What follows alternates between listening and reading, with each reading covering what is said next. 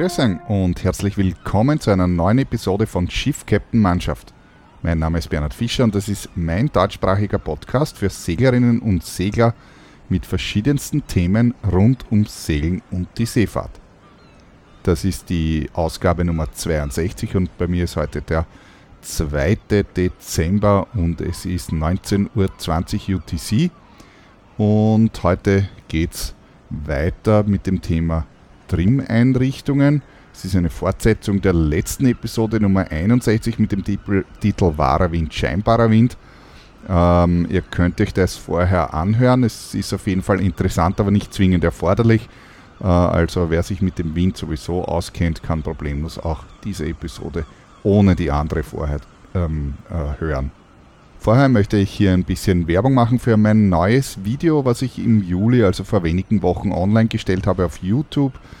Äh, das Video hat den Titel A Trip Through the Northern Croatian Islands und ist eine äh, kurze Segelreise durch die eben, wie der Titel sagt, nördlichen Inseln von Kroatien. Also nicht alle, aber ein paar ähm, habe ich da, bin ich angelaufen dabei und zeige euch hier einige schöne Plätze. Es war mein erstes kleines Mini-Einhandabenteuer mit dem neuen Boot und von dem neuen Boot kann man natürlich auch ein bisschen was sehen. Der Film ist in Englisch und ich habe auch deutsche Untertitel dazu gemacht. Äh, wer hier mitlesen möchte, ähm, ansonsten ja, ist glaube ich nicht sehr kompliziert zu verstehen das Ganze.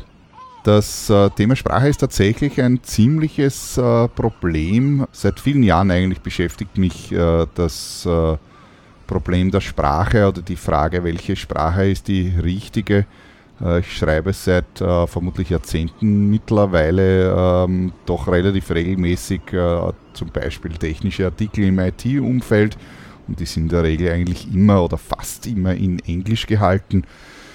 Ähm, ja, dieser Podcast ist ja in Deutsch, wie ihr hören könnt, und ich habe Deutsch hier bewusst gewählt, einfach weil die Auswahl an Segelpodcasts im deutschsprachigen Raum einfach verschwindend klein ist im Unterschied zum Englischen. Also möchte ich hier bestimmt oder eben äh, definitiv etwas für den deutschsprachigen Raum machen. Bei den Videos stellt sich allerdings die Frage natürlich schon wieder. Äh, meine Videos waren bisher eigentlich alle in Deutsch. Ich habe so kleine Kurzvideos gemacht und eben auch der, das letzte Video ja, von letzten Herbst war in Deutsch, was ziemlich gut angekommen ist, zumindest für meine Verhältnisse eben. Aber trotzdem äh, quält mich diese Frage schon wieder Englisch oder Deutsch der große Unterschied ist halt, dass man äh, im Englisch, solange man, äh, sobald man Englisch ist, eine theoretisch über zehnmal so große Reichweite haben kann, als das Ganze in Deutsch ist. Und ja, ist natürlich jetzt eine schwierige Frage. Ich habe das Thema auch mit meinem Freund Michael Guggenberger diskutiert, der sich gerade auf das Golden Globe Race 2022 vorbereitet und der ähm, auch äh, Videos dreht von seinem Fortschritt, von seinem Umbau auf seinem Boot von den Trainings und eben den Vorbereitungsarbeiten aufs Golden Globe Race. Ich habe ihn auch schon ein paar Mal erwähnt und Links gepostet zu seinen Videos äh, im Rahmen von diesem Podcast. Äh, und wir haben eben auch diese Frage diskutiert, Deutsch oder Englisch ist tatsächlich eine schwierige Frage. Wir haben keine wirkliche Antwort gefunden und darum äh, hier meine Frage an euch, obwohl mir natürlich klar ist, dass das Ganze vermutlich ein etwas verzerrtes Ergebnis geben wird, wenn ich im deutschsprachigen Publikum die Frage stelle, soll ich, den, soll ich die Videos in Deutsch oder Englisch machen? Mir ist schon klar, dass jeder natürlich logischerweise lieber in seiner Muttersprache äh, ein Video anschaut, aber vielleicht ist der eine oder andere dabei, der sich dieselbe Frage schon einmal gestellt hat bei eigenen Produktionen. Äh, also Videos besser in Englisch oder doch lieber in Deutsch. Ähm, wer eine Meinung dazu hat, schickt mir doch einfach ein E-Mail an bernhard.freeskippers.at, würde mich auf jeden Fall interessieren. Die Frage ist bestimmt nicht einfach zu beantworten, es gibt viele Fürs und Widers. Also schaut euch mein neues Video an, A Trip Through the Northern Croatian Islands. Der Link dazu ist natürlich unten in den Show Notes drinnen. Ihr findet das Ganze auf YouTube.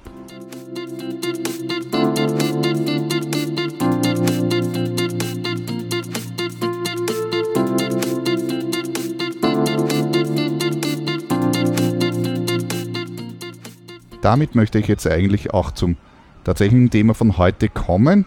Eine ganz kurze Wiederholung von letzten Mal und zwar äh, die Überschrift war wahrer Wind, scheinbarer Wind. Die Überschrift hier heißt jetzt ein scheinbarer Wind, also hier von diesem Kapitel.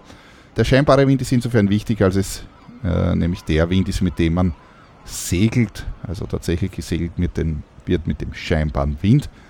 Und ihr erinnert euch oder ihr wisst, der scheinbare Wind ist einfach eine Kombination eben aus dem Warnwind und dem Fahrtwind. Also das bedeutet, der Fahrtwind und der wahre Wind bestimmen gemeinsam die Richtung und Stärke des scheinbaren Winds. Das ist insofern wichtig zu wissen, weil nämlich das eine Konsequenz hat, nämlich dass wenn sich die Bootsgeschwindigkeit ändert, dann ändert sich dadurch eben auch der scheinbare Wind. Und auch wenn sich der wahre Wind ändert, ändert sich ebenfalls der scheinbare Wind. Um gleich zu sagen, ja, warum ist das eigentlich wichtig? Vielleicht werden sich jetzt manche die Frage stellen, ja, warum ist denn das wichtig? Das ist deshalb wichtig, weil wenn man nämlich am Segeltrim etwas verändert, dann ändert sich dadurch hoffentlich ja die Bootsgeschwindigkeit. Das ist ja Grund, warum man das macht. Und das wiederum hat zur Folge, dass sich äh, der scheinbare Wind ändert und dadurch die Trim-Einstellungen, die man gerade vorgenommen hat, sozusagen unter Umständen eben nicht mehr ganz stimmen und man nachjustieren muss. Wenn sich der wahre Wind ändert, ändert sich der scheinbare, ändert sich der scheinbare Wind ebenfalls. Und der wahre Wind ändert sich insbesondere, also natürlich langfristig sowieso, das ist eh klar, aber kurzfristig zum Beispiel in Böen. Das heißt, also man kennt das natürlich, dass wenn der Wind plötzlich eine Windböe kommt, dass das Schiff stärker kränkt. Aber Achtung, die sozusagen, also Achtung unter Anführungszeichen jetzt, der Fahrtwind und der wahre Wind bestimmen gemeinsam die Richtung und Stärke. Also es ändert sich sozusagen nicht nur äh, die Stärke, sondern eben auch die Richtung. Bedeutet, wenn eine Böe einfällt, wird der Wind natürlich stärker, das ist irgendwie ganz offensichtlich, zumindest für diesen Moment, aber es ändert sich auch die Richtung des scheinbaren Windes, was so viel heißt, wie man könnte sozusagen eine kurzfristige Kurskorrektur machen. Also insbesondere beim Jollensegeln auch tatsächlich praktiziert wird. Also im Race-Modus jetzt sozusagen. Beziehungsweise auf einer Jolle muss man das unter Umständen sowieso machen, äh, um zu verhindern, dass man kentert. Dann ein paar Worte zur Aerodynamik, habe ich das letzte Mal etwas genauer ausgeführt. Äh, aber die wichtigsten Zusammenhänge jetzt ganz kurz. Also wichtig ist, dass man wissen muss, äh, dass sich der Wind an scharfen Kanten bricht, unter Anführungszeichen an scharfen Kanten, äh, und das eben zu Verwirbelungen bzw. Turbulenzen führt und das wiederum eigentlich dazu führt, dass man gebremst wird und das Ganze langsamer wird. Das heißt, das muss man also vermeiden. Man möchte keine scharfen Kanten sondern man möchte eben das sogenannte Auftriebsprinzip äh, benutzen und das funktioniert aber dann nur besonders gut, wenn die Strömung laminar ist, wie es heißt. Das bedeutet also geradlinig, kann man sich vorstellen, also schön parallel zur Oberfläche und eben nicht verwirbelt. Und um das zu erreichen, muss man eben diese scharfen Kanten äh, vermeiden. Und äh, jetzt stellt sich die Frage, na, wo ist eine scharfe Kante? Na, zum Beispiel die sogenannte Anströmkante, also das ist die vordere Kante des Segels, da wo der Wind in das Segel einfällt. Diese Anströmkante muss parallel zum Wind stehen, damit der Wind eben schön parallel in das Segel und zwar auf beiden Seiten, und zwar auf der Vorderseite, also auf der Luft, als auch auf der Lehseite in das Segel eben einfallen kann.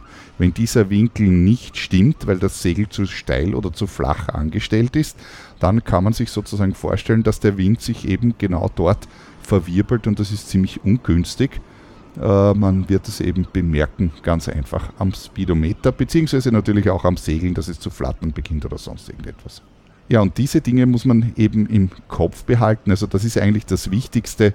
Man muss immer darauf achten, dass die Strömung eigentlich um das Segel schön geradlinig und zwar auf der gesamten äh, Fläche, die das Segel zur Verfügung hat, eben drüber strömt, also beziehungsweise insbesondere an den Kanten also sozusagen der Vorlig, Achterlig, das sind sozusagen die gefährlichen oder die heiklen äh, Zonen, auf die man besonders eben achten muss.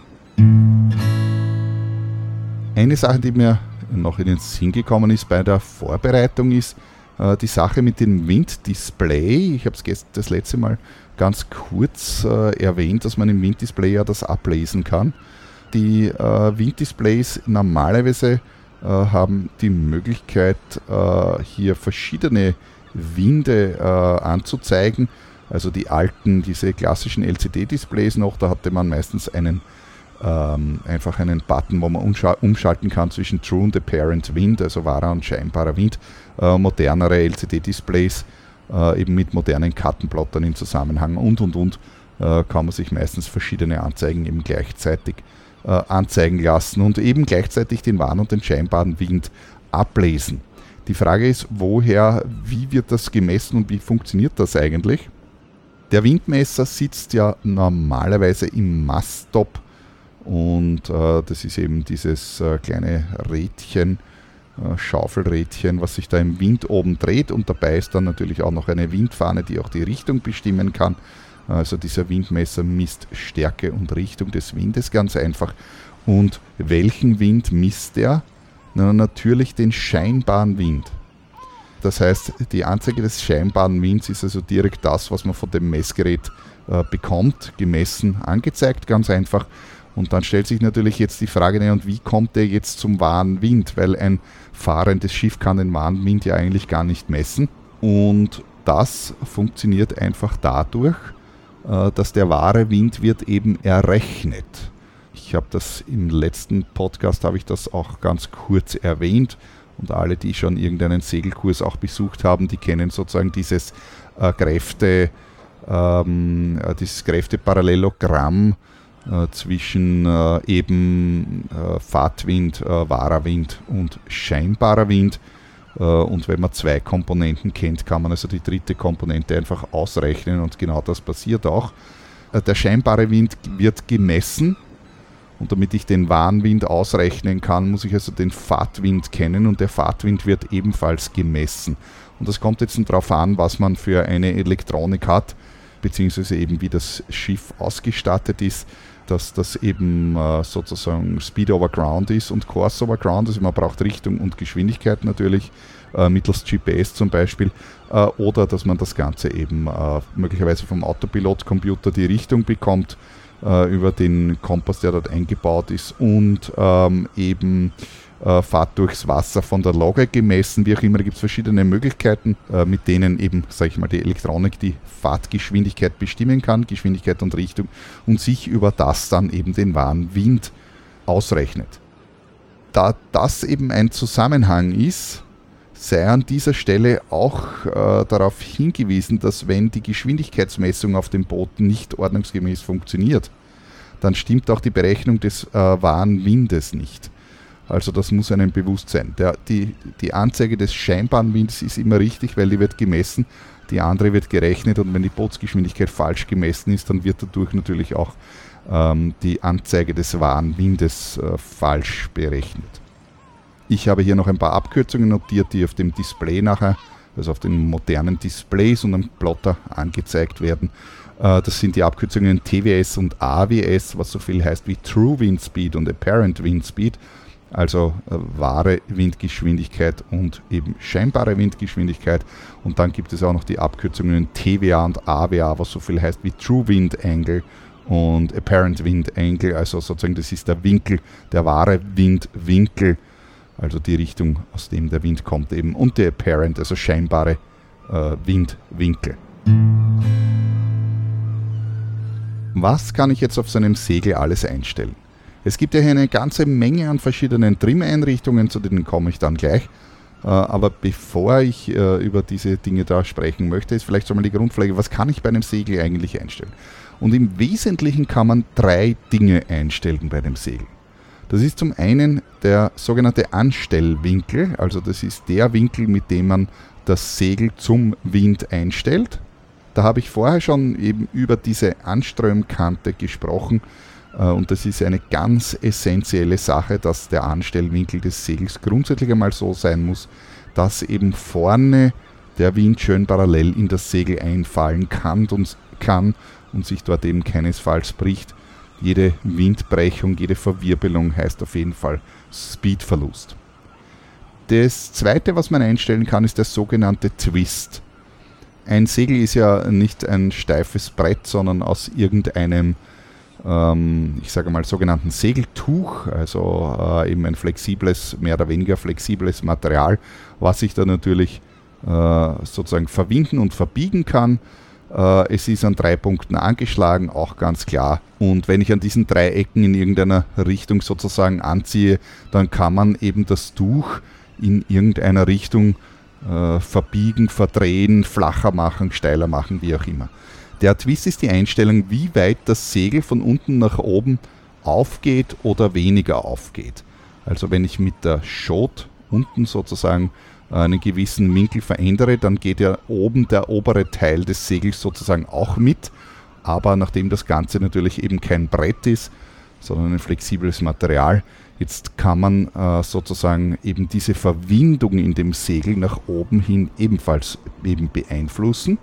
Und das ist insofern wichtig, als dass nämlich der Wind an der Oberfläche, also auf Meeresniveau oder da, wo wir uns mit dem Boot befinden, langsamer ist als in der Höhe. Oben in, je nachdem, ähm, äh, je nachdem wie groß das Boot ist, 12, 14, 16, 18 Meter, je nachdem, äh, ist die Windgeschwindigkeit oben auf jeden Fall höher als herunten.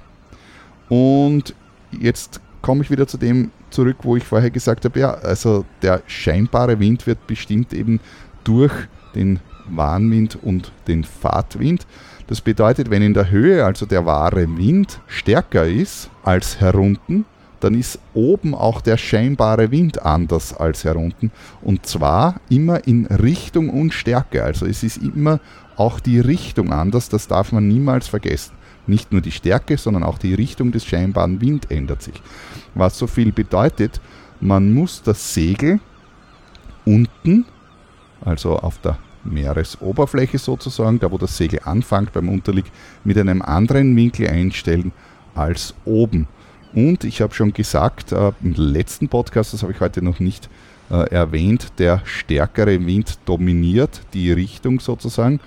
Bedeutet also, umso, umso stärker der wahre Wind wird, umso eher geht, also umso mehr geht äh, der scheinbare Wind in Richtung des wahren Windes. Beim Fahrtwind ist es natürlich genauso, aber normalerweise beim Segeln, zumindest mit einer normalen Fahrtenjacht, ist es immer so, dass der wahre Wind in der Regel immer natürlich stärker ist als der Fahrtwind. Äh, von einem echten Racer kann das natürlich auch anders sein. Um zurückzukommen zu den Dingen, die man einstellen kann, also ich habe vorher schon gesagt, man kann drei Dinge einstellen. Das eine ist der Anstellwinkel, habe ich ganz kurz erklärt. Das nächste ist der Twist, den stellen wir deswegen ein, weil eben äh, die Windgeschwindigkeit unten und oben anders ist. Und das dritte, was man einstellen kann, ist die Profiltiefe. Bedeutet, wie, wie flach oder bauchig ist das Segel. Und das hat einen aerodynamischen Hintergrund und zwar deswegen, weil die Profiltiefe, also die Bauchigkeit des Segels, den Auftrieb erhöht. Der Auftrieb ist also das, was die Fahrt in, äh, in das äh, Schiff bringt äh, beziehungsweise ist das, was das Flugzeug vom Boden abhebt. Und äh, dieser, äh, dieser Auftrieb ist sozusagen grundsätzlich mal ein, ein erwünschter Effekt. Allerdings ist es so, äh, das ist in der Physik halt leider so, äh, es gibt nichts, das nur Vorteile hat. Es ist nämlich so, dass äh, das Segeln natürlich auch einen Widerstand bietet, einen, einen Widerstand dem Wind entgegen. Und umso höher jetzt der Auftrieb ist, umso höher wird gleichzeitig auch der Widerstand. Und das wiederum hat einen negativen Effekt, also dieser Widerstand hat insofern einen, einen, negativen Effekt, nämlich zum einen wird diese Widerstandskraft in die Krängung umgewandelt, ja, also äh, die Krängungskraft wird dadurch stärker und zum anderen verliert man auch Höhe am Wind, also man kann weniger Höhe laufen, wenn man äh, sozusagen hier eine, äh, ein bauchigeres Segel hat und eben einen höheren Widerstand hat. Alle kennen vermutlich vom Fliegen die sogenannten Landeklappen und haben das aus dem Fenster vom Flugzeug vermutlich auch schon beobachtet. Äh, die Landeklappen sind äh, dazu da, um eben den Auftrieb äh, des Flugzeuges ähm, zu erhöhen. Und äh, ihr habt das schon gesehen, das sind so äh, eigentlich eine Verlängerung. Es wird das, äh, das, der Flügel wird eigentlich nach hinten unten verlängert und vergrößert. Und ähm, dadurch erhöht er einfach den Auftrieb. Äh, das macht man deswegen, dass man mit unter Anführungszeichen möglichst geringer Geschwindigkeit äh, starten und landen kann, äh, weil man möchte da ja nicht mit 500 km/h auf den Boden kommen oder abheben, weil ja, das natürlich schon äh, ziemliche Geschwindigkeit ist. Dementsprechend möchte man natürlich so schnell wie möglich vom Boden weg beziehungsweise so langsam wie möglich landen. Aber es ist natürlich klar, umso langsamer das Flugzeug ist, umso eher wird es nach unten fliegen und braucht man mehr Auftrieb und dafür werden eben diese Landeklappen ausgefahren. In der in sozusagen also ab einer, ab einer gewissen Fluggeschwindigkeit, die das Flugzeug dann erreicht, äh, werden diese Landeklappen dann eingefahren, weil der Auftrieb äh, von den Flügeln ohne diese Landeklappen hoch genug eben ist. Ja. Und Widerstand bedeutet natürlich äh, beim Flugzeug jetzt, er muss mit Hilfe der äh, Triebwerke gegen diesen Widerstand äh, sozusagen ankämpfen und umso mehr Widerstand, umso mehr Spritverbrauch. Es ist also relativ äh, einleuchtend, dass man beim Fliegen ebenfalls den Widers Widerstand äh, natürlich minimieren möchte. Umso weniger Widerstand, äh, umso weniger Kraft und Treibstoff braucht das Teil natürlich. Ja, und beim Segeln ist es natürlich dasselbe. Wobei das Ganze natürlich eine Frage äh, des Windes ist. Es ist natürlich klar, dass der Auftrieb wird größer, wenn das Segel bauchiger ist. Das habe ich jetzt schon erklärt. Aber äh, natürlich auch, wenn der Wind schneller wird. Also umso höher äh, die Windgeschwindigkeit ist, umso mehr Auftrieb wird erzeugt. Was so viel bedeutet wie klassischerweise, äh, was die meisten vermutlich wissen, ist, dass äh, umso höher die Windgeschwindigkeit ist, umso flacher möchte man das Segel trimmen. Und das macht man eben deswegen, weil man den Auftrieb minimieren muss oder möchte, weil man damit nämlich gleichzeitig auch den Widerstand und damit natürlich auch die Querkraft verringert, also sprich äh, die Krängungskraft, die man ja eigentlich grundsätzlich nicht haben möchte. Und umso höher die Windgeschwindigkeit ist, umso, umso mehr Auftrieb erzeugt der Wind alleine aufgrund der Geschwindigkeit sowieso. Ja, dann stellt sich die Frage der Trimreihenfolge. Äh, wie beginne ich mit dem Segeltrim? Und äh, das erste ist natürlich, also ich glaube, es ist eigentlich logisch, ähm, ich sage es trotzdem, man beginnt vorne zu trimmen, von vorne nach hinten. Vorne ist also ich sage mal, wenn man das jetzt auf die Segel bezieht, äh, natürlich das, zuerst das Vorsegel und dann das Großsegel. Wenn man eine klassische Sloop hat, hat man eben diese beiden Segel. Äh, sollte ich mehr Vorsegel haben, dann beginne ich natürlich beim Vorderen, ist ganz klar. Äh, und zwar deshalb, weil der Wind fällt vorne natürlich ein und ich habe das schon jetzt ein paar Mal gesagt, also die Strömung muss von ganz vorne bis ganz hinten möglichst geradlinig sein, beziehungsweise darf sich nicht an irgendwelchen Kanten brechen. Äh, und der Wind fällt vorne ein, also muss ich vorne beginnen, das richtig einzustellen. Wenn man äh, das umgekehrt macht und ich versuche, das Großsegel schön zu trimmen, äh, die Genua steht aber schlecht, dann bekommt das Großsegel ja äh, verwirbelte Abluft sozusagen, also Dirty Air, wie es im Englischen heißt, vom, äh, vom, äh, vom Vorsegel und dann kann ich da hinten natürlich auch niemals einen vernünftigen Segeltrim äh, zusammenbringen. Das heißt, man muss also vorne beginnen, einmal das vordere Segel einstellen und sich dann nach hinten arbeiten und dann das hintere Segel einstellen und dann möglicherweise eben in mehreren Schritten, äh, also iterativ, wie es so schön heißt, eben nachjustieren und optimieren.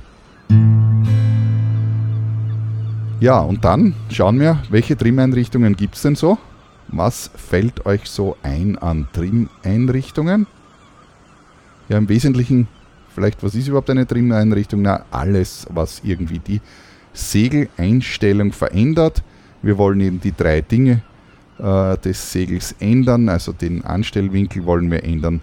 Äh, wir wollen den Twist verändern, also die Stellung von unten bis oben und wir wollen die Profiltiefe einstellen und alles, was man irgendwie da, alles, was irgendwie die Stellung und die, die Art und Weise, wie das Segel dasteht, äh, ändert, sind also Trim-Einrichtungen. Und da wir von vorne nach hinten trimmen, beginne ich also hier mal so äh, mit dem Vorsegel. Äh, das Vorsegel, äh, die Genua bzw. Chip oder Genoa, wie es im Englischen heißt. Ich habe mir hier auch die englischen Begriffe herausgesucht für alle Freunde äh, der großen Regatten, die sich das äh, im Internet anschauen. Die sind in der Regel ja alle auf Englisch kommentiert. Und jetzt habe ich mir da auch natürlich, damit ihr das auch wisst und vielleicht besser versteht, was man da äh, was die Kommentatoren da so reden. Okay, also Vorsegelchip Januar äh, ist also das erste, was jeder kennt und auch äh, das wichtigste Element vom, des Segeltrims ist eben die Schot. beziehungsweise Genua-Shot, beziehungsweise hat man natürlich zwei normalerweise, eine links, eine rechts. Ähm, auf Englisch ist das, äh, heißt das Sheet, äh, also äh, ähm, Chip Sheet oder Genoa Sheet, also Vorschot, Genua Shot. Äh, und mit dieser Shot kann man eben den äh, Anstellwinkel einstellen äh, ist, glaube ich, jetzt nicht überraschend, weiß jeder. Und das ist zugleich auch die wichtigste Trimeinrichtung. Bei all diesen Trimeinrichtungen ist es so, dass die natürlich einen gewissen Effekt haben, aber der prozentuelle Anteil an dem, was es für die Optimierung der Windströmung bringt, ist es natürlich sehr unterschiedlich. Äh, und dann gibt es also Trim-Einrichtungen, die eben äh, insgesamt nur wenig beitragen und welche, die natürlich mehr beitragen. Ähm, es macht aber die Kombination aus allem aus sozusagen.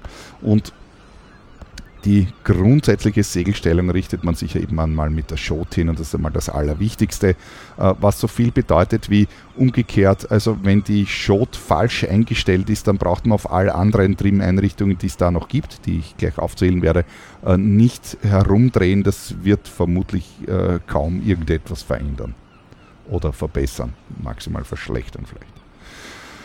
Das nächste ist der allseits bekannte Hohlepunkt, der auf diesem, äh, der auf normalerweise seitlich eben äh, auf, äh, auf so einer Schiene montiert ist und den man nach vor und nach hinten schieben kann. Im Englischen ist das sogenannte Chip Lead. Lead ist also die Führung oder Chip Sheet Lead, also Vorschotführung, ja. Oder auch als Chip Car genannt. Cars sind generell so Schlitten, die auf irgendwelchen Schienen bewegt werden, eben wie zum Beispiel der Hohlepunkt. Äh, und die Spur dazu ist dann eben der Track oder der eben Chip Track und ähm, äh, Entschuldigung, Chip Car Track und äh, ja, äh, das sind also sozusagen diese Führungen, wo man den Hohlepunkt verschieben kann. Ja, was kann ich mit dem Hohlepunkt verschieben? Äh, das ist die, die Genua Shot läuft durch diesen Hohlepunkt durch und stellt damit die Zugrichtung ein, äh, den Winkel ein, mit der die Genua-Shot am Horn der Genua oder des Vorsegels angreift. Das heißt, man kann äh, durch Verschieben dieses Wagens äh, den Winkel, die Zugrichtung mehr nach hinten schieben, also dass das, äh, die, die Shot eher gerade angreift. Dadurch, durch dieses gerade Angreifen, äh, zieht man tendenziell, also ist die Kraft eher aufs Unterlieg, das heißt man zieht eher das Unterlieg flach und hat wenig Kraft auf das Achterlieg. Umgekehrt, wenn man den Wagen also, oder den Hohlepunkt nach vorschiebt, dann bekommt man die Zugrichtung eher auf das Achterlieg, also man zieht nach unten und strafft dadurch das Achterlieg. Und das ist der wichtige Effekt, die Einstellung des Achterlieges. Achterliegs mit dem Hohlepunkt kann ich nämlich eben den Twist der Genua verstellen. Das heißt, ich kann also äh, das Segel oben weiter auf oder weiter zumachen. Die Zugrichtung am Achterlieg ist das Essentielle, was ich dabei einstelle. Ich mache also hinten das Segel weiter auf und oder weiter zu und kann dadurch den Twist des Segels einstellen. Und damit ich weiß, ob der Twist stimmt, habe ich in der Regel in jedem guten Vorsegel äh, diese Trimfäden drinnen oder Piloten, wie sie auch heißen. Das sind diese meistens blau, äh, rot oder grünen, grün-rot, äh, kleinen Fäden, die eben in das Segel hineingeklebt sind. Äh, und zwar an verschiedenen Positionen, äh, also, also meistens drei, einen unten, einen in der Mitte und einen oben, auf beiden Seiten natürlich. Äh, gute Segel haben entlang ähm, in der Waagrechten mehrere solche Trimmfäden, damit das Ganze auch funktioniert, wenn man das Segel ein bisschen gerefft hat. Und äh, diese Fäden äh, strömen einfach im Wind, die werden vom Wind einfach äh, ausgelegt, so kann man sich das einfach vorstellen. Und an den Fäden kann man sehr direkt sehen, ob die Strömung eben laminar, das heißt schön geradlinig ist, indem sie einfach nach hinten zeigen. Wenn diese, äh, diese Trimmfäden herumwirbeln in irgendeiner Richtung, dann stimmt etwas nicht was so viel bedeutet wie, dann bricht sich sozusagen der Wind und ich habe eine Verwirbelung. Und das muss ich sozusagen hinbekommen und das stelle ich zuerst mit der Schot ein und dann mit dem Hohlepunkt. Mit der Schot stelle ich das Ganze so weit ein, dass der untere Trimmfaden stimmt Und mit dem Holepunkt kann ich nachher die oberen Trimfäden einstellen, indem ich das Segel weiter auf oder weiter zumache, eben mit dem Holepunkt. Im Detail habe ich das aber auch in meiner allerersten Episode erklärt. Und ich möchte hier mal weitergehen äh, zu den anderen Trim-Einrichtungen, die wir da noch haben. Das wäre dann das Fall, beziehungsweise Halyard, wie es auf Englisch heißt. Äh, mit dem Fall kann man die Vorliegspannung äh, ändern und durch eine höhere Vorliegspannung äh, bekomme ich sozusagen natürlich auch ein flacheres Segel. Das kann man bei manchen Booten während dem Segeln sehen oder hat man vielleicht schon selber erlebt, dass man beinahe horizontale Falten äh, im, im Vorlieg oder entlang des Vorliegs äh, drinnen hat, dann ist das ein, klarer, ein klares Zeichen dafür, dass äh, normalerweise das Fall zu wenig gespannt ist. Kommt natürlich jetzt auf, auf die Windstärke natürlich auch an. Äh, es wird allerdings unter starkem Winddruck in der Regel nicht gelingen, das Fall äh, weiter durchzusetzen. Äh, das muss man also irgendwann dann machen, wenn der Wind weg ist oder wenig Wind ist oder vielleicht dann im Hafen oder so, dann kann man also das Fall auf jeden Fall bei einem normalen, bei einer normalen Vaterjacht, äh, Fahrtenjacht, normalen Charterjacht ähm, eben dann durchsetzen. Was man in all diesen Segeln auch drin hat, ist äh, die, oder in den meisten Segeln ist die sogenannte Achterlieg-Trimmleine, äh, selten auch als Jakobsleine bezeichnet. Äh, das ist ein kleiner Faden, der also ein kleiner Faden, eine kleine Leine, eine dünne Leine, die im Achterlieg äh, mit äh, dabei ist und an der man anziehen kann und meistens mit so einer kleinen äh, Klemme äh, eben äh, versehen ist, dass man sozusagen anziehen kann und das Ganze dann fixieren kann. Äh, Im Englischen ist es sogenannte Leech Line. Und mit diesem, dieses, diese Achterlieg-Trimleine sollte grundsätzlich eigentlich äh, lose sein und entspannt sein. Äh, es wird allerdings im Laufe des Segelalters, kommt natürlich auf Segelmaterial an, bei, den, bei normalen Darkground-Segeln, also das sind die weißen, die man so kennt, Standardsegel auf jedem Charterboot, äh, wird irgendwann einmal, also natürlich nicht nur bei Charterbooten, auch bei eigener Booten, ist eine Materialeigenschaft, dass das Material natürlich nachgibt und sich dehnt. Ähm, das passiert äh, natürlich mit jedem Segel irgendwann einmal und dadurch wird natürlich das Achterlieg länger, es wird eben sich ausdehnen und, und locker und passt nicht mehr zum restlichen äh, Schnitt dazu und dann kann man das mit dieser Achterlieg-Trimleine natürlich etwas spannen, damit es dann eben nicht flattert. Man sollte oder sozusagen man sollte aber darauf acht geben, ähm, die Achterlieg-Trimleine ähm, verwende ich dann, wenn ich vorher mit meinen anderen Trim-Einrichtungen, also sprich mit dem Holepunkt im Konkreten, ähm, nicht äh, das gewünschte Ergebnis erzielt habe. Es ist ja die letzte Trim-Einrichtung, die ich habe. Äh, sehr oft sieht man, dass die Trimleine viel zu stark äh, gespannt ist, was dann auch einen negativen Effekt hat, dass das, da das Segel, nämlich wenn man sehr stark spannt, dann flattert es natürlich nicht mehr.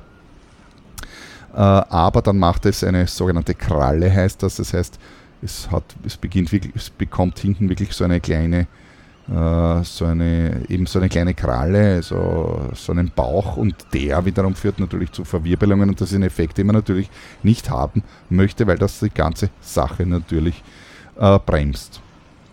Ja, was habe ich hier noch notiert? Den sogenannten Barberholer äh, bzw. Chip-In-Holer.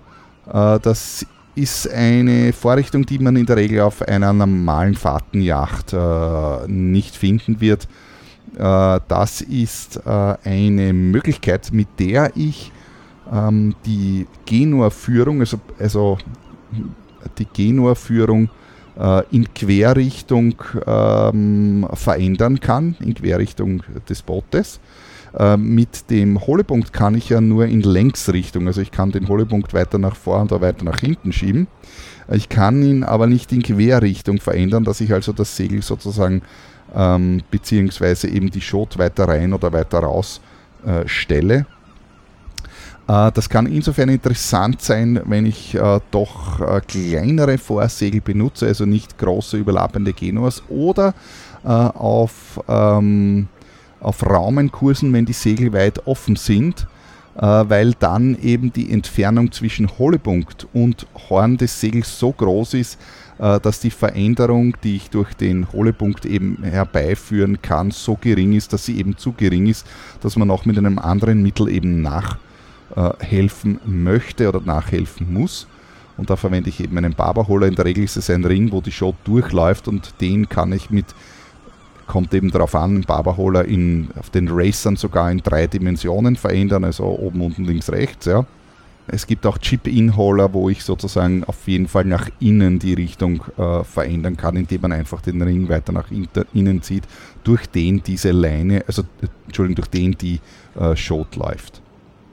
Ja, eine weitere Einrichtung habe ich dann auch noch, und zwar ist es der Achterstark-Spanner und mit dem Achterstark-Spanner, sogenannte Backstay, äh, kann ich, also das Backstay ist das Achterstark, äh, kann ich ähm, eben das Achterstark spannen. Äh, warum habe ich das hier als äh, Trim-Einrichtung für das Vorsegel? Na ganz einfach, weil ich durch Anziehen am Achterstark, man muss sich immer nur vorstellen, einfach wenn ich hier anziehe, wohin wird die Kraft sozusagen verteilt. Wenn man am Achterstark anzieht, dann wird ja gleichzeitig der Mast und damit das Vorlieg gespannt.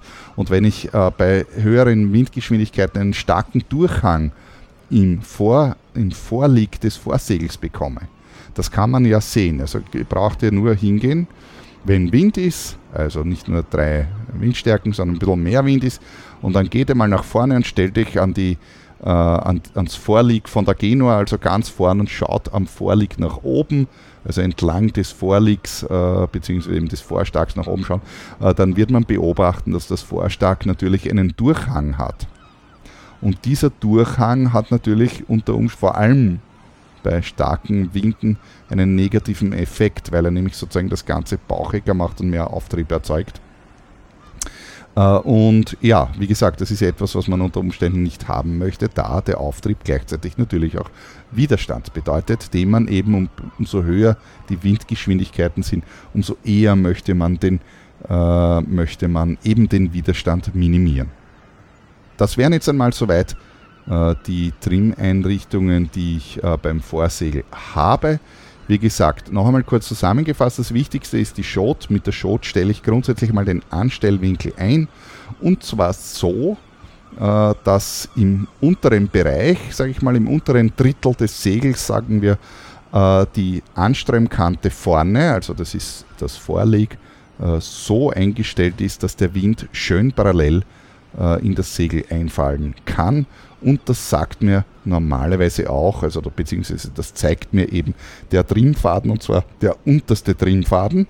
Die Segel je nach Bootsgröße haben eben äh, äh, zwei oder drei Trimmfäden, also unten, Mitte und oben. Äh, die kleinen vielleicht nur zwei, also unten und oben, aber je nachdem den unteren stelle ich einmal so weit ein, dass eben die äh, mit der Schot eben, dass die unteren Trimmfäden passen.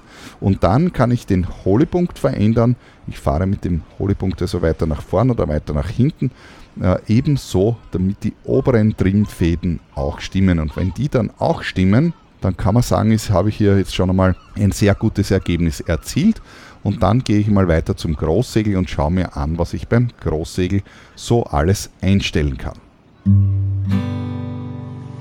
Bevor ich da äh, zum Großsegel komme, habe ich hier jetzt noch eine Liste mit verschiedenen anderen englischen Begriffen, da die eben auch immer wieder vorkommen, wenn man irgendwo einen Artikel liest, beziehungsweise eben ein, äh, äh, einen englischen Podcast hört oder ein englisches äh, Segelvideo sieht. Da habe ich hier eine Liste an Begriffen schnell zusammengeschrieben, die möchte ich da ganz durch, kurz durchgehen. Und zwar die, ein Segel hat ja drei Kanten. Das sind eben das Vorlig, Achterlig und Unterlig. Äh, auf Englisch ist das Love, Leech und Foot. Also Love ist das Vorlig, Leech ist das Achterlig und Foot ist eben leicht zu merken. Unten das Unterlig. Ein Segel hat natürlich auch drei Ecken bekannterweise. Das ist in Deutsch ist das Kopf, Hals und Horn. Und auf Englisch wäre das Head, Tack and Clue. Clue ist das Horn, also da, wo die Schote, also bei der Genua jetzt angreift.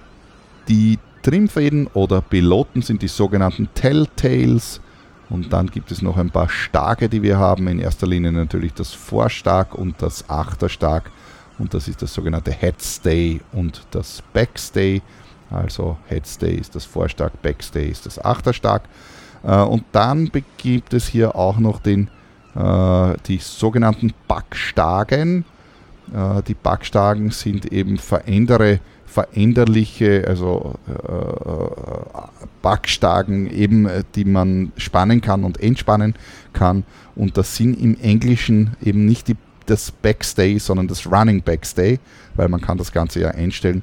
Backstagen wird man in der Regel aber nur auf einem Rennboot finden. Ich kann mich nicht erinnern, dass ich von einer normalen Fahrtenjacht jemals schon einmal Backstagen gesehen hätte. Ich sehe gerade, dass der Podcast eh schon eine ordentliche Länge bekommen hat. Da werde ich an dieser Stelle nämlich Schluss machen, dass das dann nicht wieder so ein mega langer Podcast wird. Da nehme ich einfach eine neue Episode für euch auf, das nächste Mal, wo ich dann im Speziellen auf das Großsegel eingehen werde. Bis dahin einmal viel Spaß beim Experimentieren mit dem Vorsegel. Schickt mir einfach ein E-Mail, wenn ihr irgendetwas wissen wollt oder eben auch per Signal Messenger. Meine Telefonnummer findet ihr auf meiner Homepage unter freeskippers.at slash Kontakt. Äh, E-Mails funktionieren immer gut. Ich habe letztens gesehen, ich habe schon längere Zeit nicht ins Facebook hineingeschaut, dass ich hier einige Nachrichten bekommen habe. Wenn ihr irgendwas wirklich wissen wollt und es halbwegs wichtig ist, dann bitte per E-Mail und nicht per Facebook oder sonst irgendwo, ähm, weil das lese ich tatsächlich regelmäßig. Ja, ansonsten schaut bei meinem YouTube-Channel vorbei, schaut euch mein neues Video an, A Trip Through the Northern Islands of Croatia oder besucht mich auf Instagram, auf Twitter, auf GitHub und wo ihr mich sonst noch überall findet. Dann bis zum nächsten Mal, wenn es wieder heißt Schiff Captain Mannschaft. Viert